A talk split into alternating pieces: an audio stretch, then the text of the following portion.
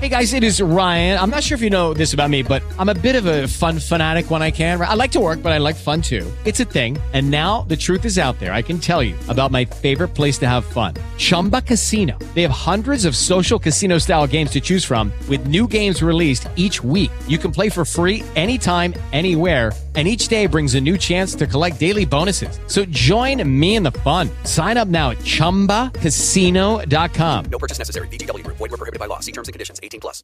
With Lucky Land slots, you can get lucky just about anywhere. Dearly beloved, we are gathered here today to... Has anyone seen the bride and groom? Sorry, sorry, we're here. We were getting lucky in the limo and we lost track of time. No, Lucky Land Casino. With cash prizes that add up quicker than a guest registry in that case, I pronounce you lucky.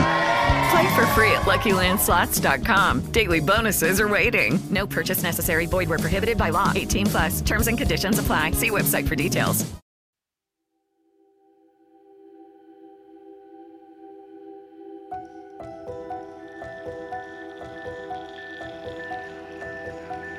La vida a veces nos pone obstáculos y pruebas durante el camino para demostrar lo fuerte que somos.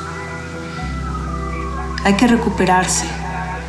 Y cuando tengas momentos de dudas o ganas de rendirte, piensa en toda la gente con la que merece la pena tener una conversación, que merece la pena abrazar, hacer bromas, las risas que te quedan por echarte o las anécdotas que te quedan por contar.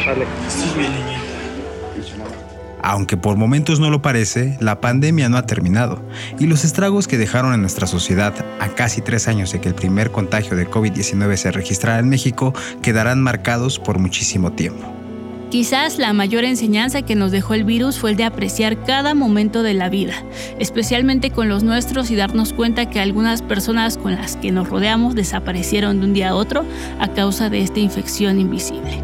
Hola mamita, soy Chela. Eres lo mejor que me ha pasado en mi vida. Te amo. Aquí estamos afuera, mi amor, ¿eh? No estás solo, aquí estamos. Estamos contigo. Hasta este jueves, las autoridades en México registraron 346.755 defunciones por coronavirus. De nuevo, 346.755 defunciones, cada una de ellas con un nombre y apellido, con una historia de vida detrás y que desafortunadamente rompieron algunas familias quienes dieron toda su alma para que esto no sucediera. Por eso es necesario reflexionar sobre lo ocurrido. Este viernes llega a Netflix Cartas a la Distancia, un documental que retrata la forma en la que las familias de los pacientes y el personal de salud que atendió esta pandemia en México se comunicaba a la vieja usanza, es decir, con lápiz y papel, pues las restricciones de la pandemia imposibilitaban verse físicamente. El documental fue realizado por el cineasta Juan Carlos Rulfo y con el guion de la periodista Melisa del Pozo, con quienes platicamos en este episodio para saber a fondo cómo se ideó este proyecto que ya atravesó diversas salas de México. Yo soy José Guadalupe. Y yo, Valeria Ríos. Bienvenidos.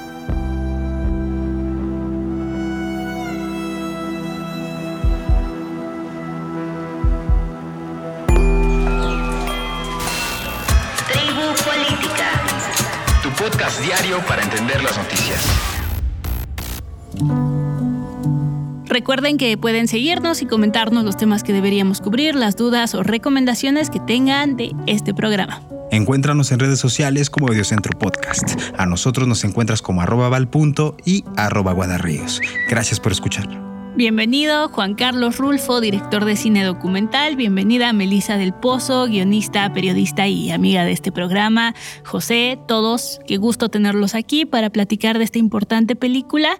Cartas a la distancia, que si bien se estrenó hace algún tiempito ya, ahora llega a esta plataforma masiva que es Netflix.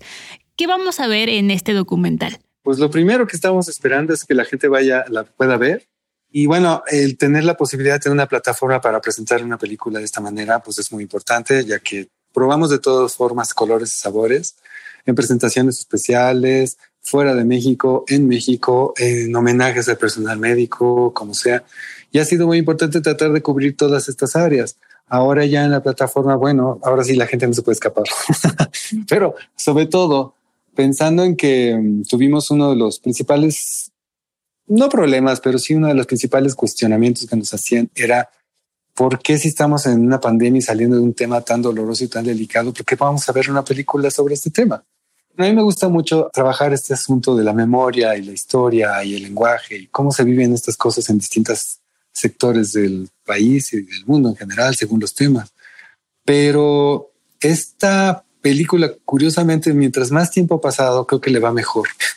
Parecía que ya todo había ocurrido unos meses después de que habíamos pasado la segunda ola, la tercera, vamos a la dieciséisava, ya no sé cuántas. Veíamos la película y decíamos, oye, como que esto ya pasó hace mucho, ¿no? Ya se inventó la vacuna, ya vino otra ola, ya se siguen yendo otras gentes, otras están por ahí. Pero lo curioso es que cuando le hemos presentado, la gente nos dice, oye, es que no habíamos encontrado un espacio para hablar de lo que nos había pasado, para ventilar ciertas angustias, problemas, temas que teníamos ahí y que creo que todos los tenemos. Estoy de acuerdo que uno quiere ver y vivir otras cosas en ciertos momentos, pero la invitación ahora se abre no necesariamente para que te regodes en el dolor o en el sentimiento de pérdida que pudiste haber tenido, sino precisamente más bien en podernos abrazar y reconsiderarnos otra vez en medio de un contexto diferente. Creo que sí es un antes y un después. El fenómeno de podernos abrazar o acercarnos entre nosotros cambió. Si en un momento sentíamos miedo, todavía hay lugares masivos donde no sabemos si nos acercamos o no. Pero más allá de eso, hubo muchas pérdidas. se murió muchísima gente.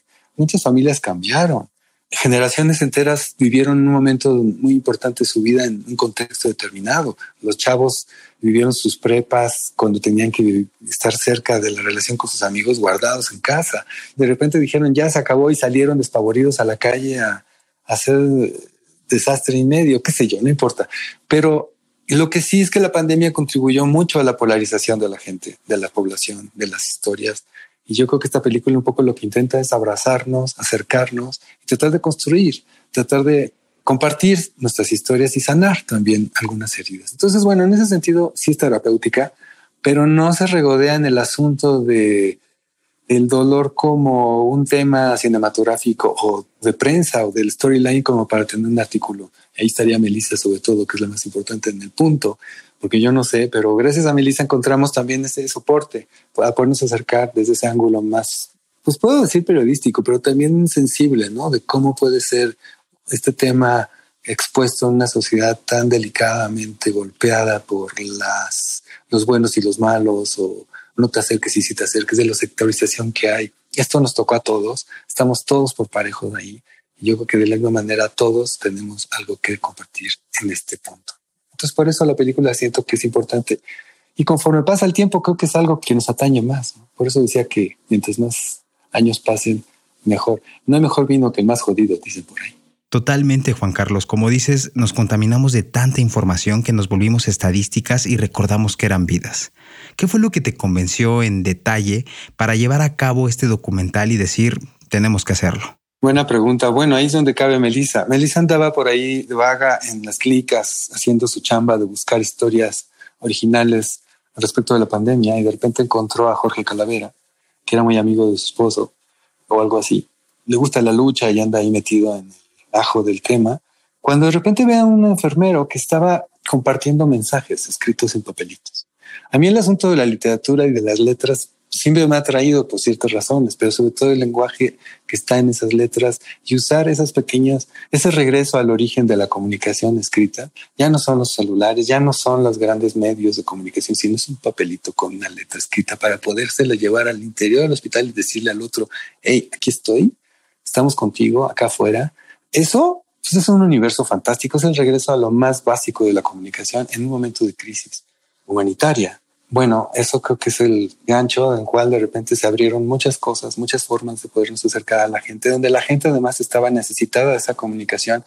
Entonces Melissa llega y pone la cámara ahí enfrente de la clínica y se le formó una cola de gente, parecía servicio social, ¿no? Asistencia social. Ustedes mandan mensajes al interior. Bueno, es cuando nació la cámara como mensajera, ya no solamente los papelitos o las botellas de agua o las servilletas, sino la cámara como un captador de esta señal para poderla meter al interior pero todavía más fácil fue poder utilizar estos elementos que todo el mundo tenemos, que son los celulares, que son nuestras, nuestros diarios escritos, donde todo el tiempo metemos cualquier cantidad de cosas, que sería increíble poderle ordeñar todos los celulares de todos porque tienen historias fantásticas. Finalmente, ese aparatito fue el que hizo que las familias mismas se grabaran sus mensajes, es cuando les propusimos, pues grábense y pásensela a Jorge o a Berenice y a otros grupos de enfermeros. Ellos les van a transmitir el mensaje a los pacientes y viceversa. Y luego les dimos unas camaritas, unas Osmo Pocket portátiles muy sencillas de manejar. Jorge es fotógrafo y empezó a grabar el interior de la clínica, todo sin permiso. No pudimos permiso. Nadie estaba preparado para estas cosas, pero tampoco nadie estaba listo como para decirte que no. Había otras cosas que eran mucho más urgentes. Entonces les podemos presumir que la película la hizo la gente de alguna manera. Nosotros éramos meros operarios de lo que la gente necesitaba y eso fue bien interesante. Por eso digo que la gente manda. Creo que no puede llegar a ser una película o un mensaje o un producto cultural, digamos, si no es en base a lo que la gente sí te puede dar, te puede proveer y tú eres más que una especie de apapachador para poderlo guiar a que lo haga. Entonces, de alguna manera, con cero recursos y con lo que pudimos entender en ese momento que era lo importante, se logró hacer esta película con la visión de Valentina Leduc, que también es como muy cuidadosa en no necesariamente regodearse en el dolor de la gente, no necesariamente ahí donde dueles, te estás cortando, te están abriendo el pescuezo para meterte la, el tubo del, del tubo. No, no va por ahí, va más bien en esos mensajes de veras de ánimo, de apoyo. Y por eso nació un hashtag que dice las palabras curan, porque estamos seguros de que muchos, muchísima gente sanó gracias a recibir estos pequeños mensajes en esos pequeños papelitos, aunque sea un hola, aquí estoy, un corazoncito, lo que se te ocurra. Por eso no hay que dejar de hacerlo. Y un poquito también eso es el mensaje que está subterráneamente debajo de todo esto. Esas pequeñas cosas, como dicen, esos pequeños mensajitos, esos estimulan las endorfinas. Y yo estoy seguro, por muchas razones, que el amor encausado con esas pequeñas cosas te salvan. Y yo creo que esa fue la mejor vacuna para todos. Ok, tenemos entonces que el personal de salud colaboró, que se pudo hacer gracias a los relatos y la cooperación de las familias. Es una película hecha por un montón de personas. ¿Hubo alguna instrucción por parte de ustedes para, digamos, dirigir la acción? Esta es una película que también se hizo así, o sea, reuniéndonos todos los días en videollamadas y hablando con el personal de salud un poco, también incentivándolos. Y provocándoles que el día siguiente ¿no? grabaran nuevas cosas. Ahí Juan cumplió un papel súper importante de dirección para saber hacia dónde dirigirnos narrativamente, ¿no? Como dice Juan, en ese momento de caos era muy fácil caer en el amarillismo, ¿no? Porque lo estábamos viviendo, es decir, en el hospital le contaba a Juan que pues empezaron a aparecer como los cuerpos de las personas muriéndose, y de repente los médicos nos decían, oye, grabamos a los cuerpos, les podemos grabar el forense, ¿no? Y cómo las familias llegan y los cuerpos salen y, y era una opción, ¿no? O sea, había posibilidades de ir a los funerales de las familias, había posibilidades de abrir demasiado el espectro, ¿no? Pero Juan en ese sentido fue clave en decirles no, porque tampoco vamos a hacer de esto un producto amarillista, ¿no? Que se regodee en el dolor, sino que sea al contrario, como muy respetuoso, muy responsable sobre el material que podíamos usar, porque en ese momento de caos, pues era muy fácil tener acceso a todo. Sí había dirección con el personal médico, con las familias también, y era momento como de solamente como recibir y documentar lo que estaba pasando sin caer en el amarillismo, porque esto no era una nota periodística o esto no iba a salir en la noche en el noticiero estelar, ¿no? Sino sí teníamos claro que esto era un trabajo colectivo. Tampoco teníamos muy claro hacia dónde nos iba a llevar. Juan Carlos tenía muy claro qué es lo que quería contar y que esto lo queríamos utilizar, pues eso, como un documento histórico, porque al final, pues esos son los documentales, ¿no? Un instrumento, una herramienta para dejar plasmado un momento del tiempo. Y creo que eso es cartas a distancia, una, pues una evidencia audiovisual de lo que vivimos y de que no hay que olvidarnos de ello. En la película es súper importante el papel de los trabajadores de salud, obviamente porque, bueno, fueron ellos y ellas quienes estuvieron en la primera fila de batalla. ¿Qué les gustaría dejar constancia sobre el papel que tuvieron ellos y ellas y que a lo mejor no tuvieron en su momento por la premura de los hechos, pues un espacio para hablarlo? Algo que también aprendimos en cuanto al personal de salud es que eso, como a revalorar el papel que juegan socialmente.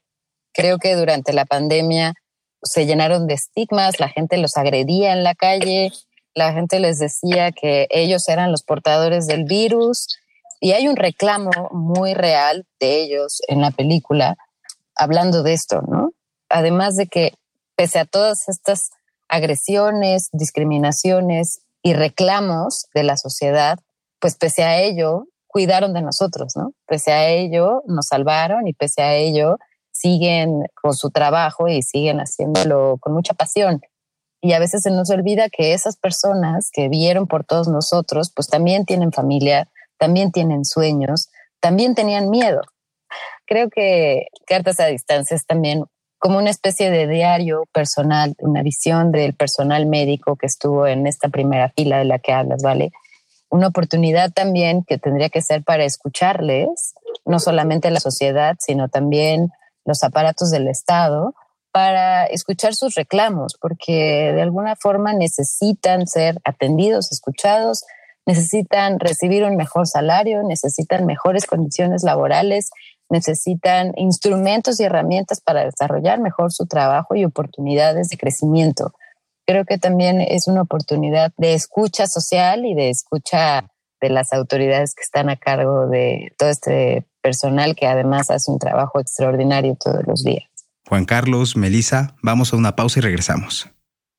Hello, it is Ryan, and I was on a flight the other day playing one of my favorite social spin slot games on chumbacasino.com. I looked over the person sitting next to me, and you know what they were doing? They were also playing Chumba Casino. Coincidence? I think not. Everybody's loving having fun with it. Chumba Casino is home to hundreds of casino style games that you can play for free anytime, anywhere, even at 30,000 feet. So sign up now at chumbacasino.com to claim your free welcome bonus. That's chumbacasino.com and live the Chumba life. No purchase necessary. BGW. Void were prohibited by law. See terms and conditions. 18 plus. Estamos de vuelta con el director de cine Juan Carlos Rulfo y la periodista Melissa del Pozo. Nos platicaban cómo fue trabajar con los enfermeros, los médicos, pero ahora, ¿cómo fue para ustedes trabajar en este tema? La experiencia ha sido formar y hacer un equipo dentro de producción que es chiquito, una nueva familia, como nos decimos Juan, Lalo, Vale. La experiencia fue muy sanadora porque por otro lado estuvimos en campo compartiendo con estas familias y con el personal médico lo que estaba pasando. Y fue otra manera de vivir la pandemia. Como paradójicamente nosotros, nuestra forma de vivir la pandemia no fue adentro de casa, ni estando encerrados, sino estando con ellos. Cada vez que regresábamos a casa teníamos que desinfectar todo, nos aislamos totalmente de nuestras propias familias, ¿no? Y nuestra nueva familia que formamos en esta producción fue nuestro lugar seguro, con toda la responsabilidad que ello implicaba, a sabiendas de que nos podíamos contagiar.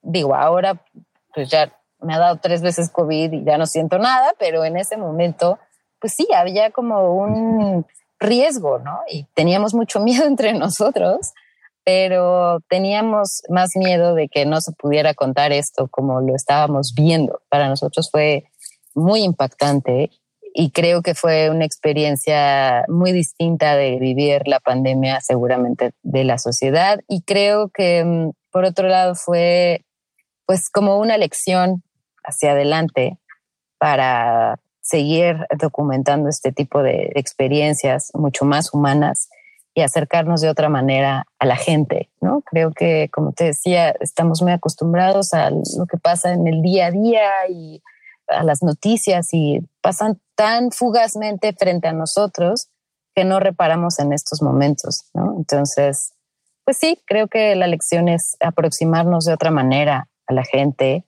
y observar y escuchar mucho más. Yo me siento como un momento de reinvención en el sentido de que yo comencé siempre haciendo como buscando historias familiares, más personales, y de ahí tratar de expandir hacia el mundo. Pero cuando ocurre algo tan de repente y tienes que solucionar algo, encontrar una solución creativa o narrativa ante el tema, te cuestionas mucho tu labor, ¿no? ¿Para qué haces lo que haces? ¿De qué sirve? Bueno, sí, el abuelo Chena y el no me acuerdo, pues son películas de alguna manera experimentales sobre la narrativa de las otras historias, de los grandes viejos de Jalisco, pero los cuenteros, mentirosos, lo que ustedes digan, pero siempre hay lenguaje y hay una manera de acercarse a la gente esa manera de acercarse a la gente me ha servido como una plataforma que no suelto y que cada vez estoy más segura que creo que es lo que nos hace falta, encontrar la forma, bueno, parece obvio, pero de cómo acercarnos a la gente. Pero en un momento de crisis como este, uno podría decir, ay, no, yo prefiero seguir con mis temas personales y qué bueno que venga la pandemia porque voy a encerrar en mi cuarto y a la el mundo. No, resulta que estábamos en la calle y yo siento que la pandemia me pasó por acá y por allá. Yo no me infecté, sigo siendo invicto, o si pasó ni me di cuenta, pero sucedían las cosas. Y estábamos ahí, estábamos en la clínica, estábamos con la gente, hicimos grandes amigos, nuestras familias nos quieren mucho. Hubo como todo un encuentro mucho más allá del simple hecho de una entrevista o de cuéntame lo que te pasó. Somos amigos y eso es una responsabilidad mucho más fuerte. Siempre he dicho que después de esto vamos a ser compadres, luego hay, hay otro tipo de relaciones que son más delicadas, pero gracias a esta magia de tener este pretexto de acercarte a esta gente con el pretexto del cine, con la magia, con esa cámara, que no es más que un instrumento que le da puede ser un poco un problema porque la gente puede tener como mucho miedo a lo que va a decir, pero aquí nada de eso sucedió. Entonces, bueno, ya me estoy perdiendo, pero sigo todavía en digestión y sobre todo porque lo que más necesito es que la gente la vea. Ya, es urgente que la gente la vea y no puedo salir a la calle sin pensar que las cosas no pueden seguir como están, con tanto silencio frente a lo que la gente necesita decir. Entonces, más que los grandes temas así hipopédicos de la regla de esta nación que se llama, que son estas capas de la vida cotidiana que te guardas porque no son importantes, ¿verdad? No, no, no, no, ahí es donde está creo que el punto. Y eso fue un gran descubrimiento. Y me gustaría ir mucho más allá, mucho más adentro de lo que sucede en cada tema. Por último, chicos, a manera de conclusión, ¿cuál creen que es la gran lección que nos dejó la pandemia? Que bueno, no ha terminado, pero digamos la parte donde se centra el documental, que fueron los meses más crudos, cuando todavía no sabíamos mucho del virus, no había vacuna, había aislamiento social y demás cosas que, bueno, todos recordaremos de ese momento histórico. Pues creo que la lección no sé si todos hemos tenido una lección, honestamente. Creo que ese momento de crisis ayudó mucho a saldar cosas ¿no? entre nosotros. Por lo menos así lo vimos con las familias que estaban ahí, ¿no? O sea, como aprovechando este último momento de despedidas en donde crees que lo vas a perder todo, es cuando empiezas otra vez como a generar estas conexiones. Y también habla mucho la película sobre cómo somos como mexicanos, ¿no? Es un retrato de la sociedad mexicana y sobre todo de estos grupos sociales a los que poco volteamos a ver. Extrañamente, estos grupos sociales son los que tienen otro tipo de lecciones, como de apreciar realmente a la familia, ¿no? Apreciarse entre sí, valorar mucho más el esfuerzo que hace uno por el otro, que eso me pareció muy bonito entre, eh, a lo mejor no lo había identificado, pero en estos grupos sociales o en estas familias muégano de las que luego estamos hablando, creo que lo que nos dejó es que en estos momentos de crisis somos todavía mucho más solidarios o podemos ser más solidarios. Ya nos lo ha enseñado las muchas crisis que hemos tenido en México, pero creo que es otra vez reforzar los solidarios que podemos ser, aunque lo difícil que nos cuesta mantener o perpetuar esa solidaridad después como, bueno, ya pasó por de la pandemia y mañana otra vez, o ya, ya no le hablé a mi primo, o ya le contesté feo a mi mamá, o ya engañé a mi esposa, ¿sabes? O sea, como creo que la lección es lo difícil que nos cuesta perpetuar esta solidaridad y este cariño en el tiempo porque creemos que somos como, no sé si eternos o, o por lo menos para siempre. Entonces, en cuanto a lecciones eso y en cuanto a comunicación, creo que las lecciones todavía no terminan. creo que las vamos a ver, yo creo que en unos cinco o seis años todavía que hagamos una reflexión sobre lo que nos pasó. Creo que la lección todavía no termina de ser aprendida. En este momento de crisis, pues muchas veces las instituciones se quedan abajo y la iniciativa de la gente gana. Y todas estas posibilidades, todas estas ocurrencias para poder salir adelante son de la gente son de los mismos trabajadores de la sociedad civil la que sale adelante. Entonces, yo creo que los medios de comunicación fueron los principales perdedores, no le llegaban a la altura de poder resolver esto, más bien crearon este asunto de polarización y de alejamiento completo. Las televisoras no trabajaban más que la amarillismo y esta cosa del miedo, crear el miedo, la separación entre la gente. La gente no, estaba en la clínica, estaba afuera, ahí está la familia marabunta, el hijo, la tía, o sea, diez gentes afuera para señoras, ¿no? Ahí estaban, ahí dormían, ahí vivían, ahí estaban todos, se pasaba, se, casi casi se compartían el tapabocas, no había problema. En fin, esa es la familia y esa es la gente y esa es la historia que ellos nos presentaron y pues la gran lección es que, no sé, en otros países, pero que sí ha presentado a México es que su gente es maravillosa y hay miles de historias por contar fantásticas. No me da la vida por tratar de encontrar todas esas historias y poderlas poner en un medio visual donde abrace este tema y donde además tener la confianza de la fuerza de la gente como dice Melissa, pues sí, al ratito se te olvida y los mandas a volar. Pero lo cierto es que sí somos capaces de poder amarrar, de poder abrazar, de poder reconstruir este país, de poder hacer cosas muy, muy interesantes, muy poderosas en un momento de verdadera crisis. Y los medios y la sociedad y las instituciones no le llegan ni tantito a poder resolver esto. Y que no se trata de pasar la culpa, simplemente, ¿por qué no usar los medios a favor? En fin, hay muchas dudas. Por eso la película, y creo que por eso insisto que la película podría ser un gran, gran, gran una gran herramienta para reconciliarnos y darle a todos su justo espacio, su justo reconocimiento. El documental cuenta además con la colaboración en la edición de Valentina Leduc, ganadora de cuatro premios Ariel, dos por películas donde ya ha colaborado con Juan Carlos Rulfo, que son Los que se quedan sobre el fenómeno migratorio y En el hoyo, que va sobre los trabajadores que construyeron el segundo piso del periférico. El diseño sonoro que nos cuenta Juan Carlos y Melissa, que se hizo basándose en sonidos de respiraciones, tosidos e instrumentos de viento, corrió a cargo de Martín Hernández, mientras que la musicalización fue de Leo Heimblum y Philip Glass. Sí, ese Philip Glass, la leyenda viva de la música actual. Además de la plataforma digital ya mencionada, si vives en Ciudad de México podrás ver la película en el cine Linterna Mágica en San Jerónimo, espacio que es justamente del IMSS. No te la vayas a perder. Tribu Política es producido por Audio Centro, escrito y conducido por Valeria Ríos y José Guadalupe Ríos, editado por Eric e Iván González con la producción ejecutiva de Luisa Cantú y Javier Martret.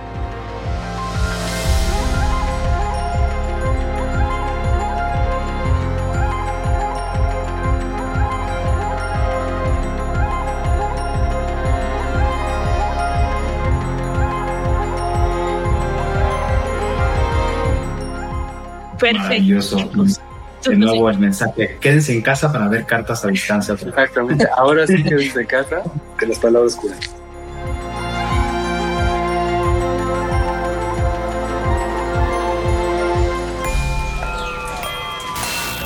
Tribu